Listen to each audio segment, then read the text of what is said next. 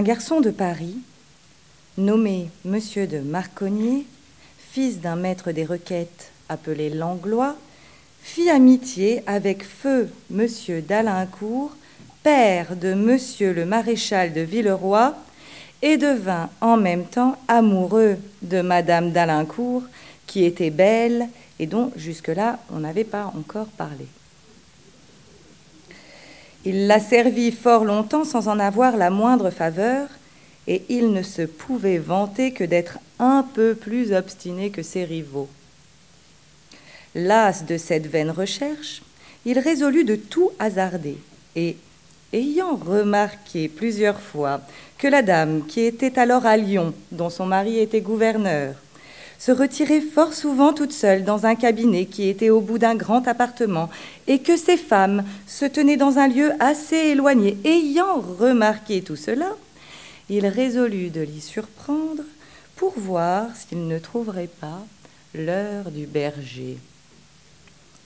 Dans ce dessin, étant à la chasse avec monsieur d'Alincourt, il se laisse tout exprès tomber dans un bourbier afin d'avoir prétexte de se retirer.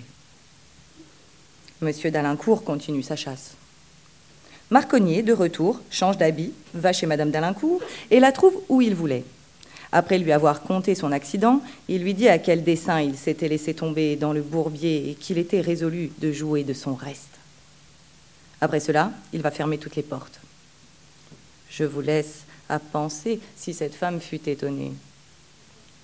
Il la jeta sur son lit de repos. Elle se défendit autant qu'on peut se défendre, mais comme il était beaucoup plus fort, à la fin il en vint à bout, moitié figue, moitié raisin.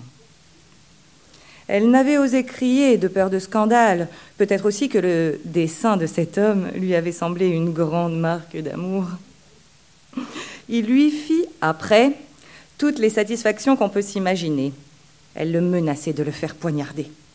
Il ne faut point d'autre main que la vôtre pour cela lui dit-il, et lui présentant un poignard, Vengez-vous vous-même, et je vous jure que je mourrai très content. Durant ces tendres paroles, il rechargea et fit les mêmes efforts qu'auparavant.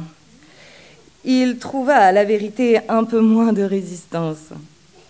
Enfin, à la troisième, elle se laissa fléchir, il obtint son pardon, et la quatrième fut le sceau de leur amitié. Depuis, elle ne fut pas si cruelle, et ses autres galants n'eurent pas tant de peine que celui-ci.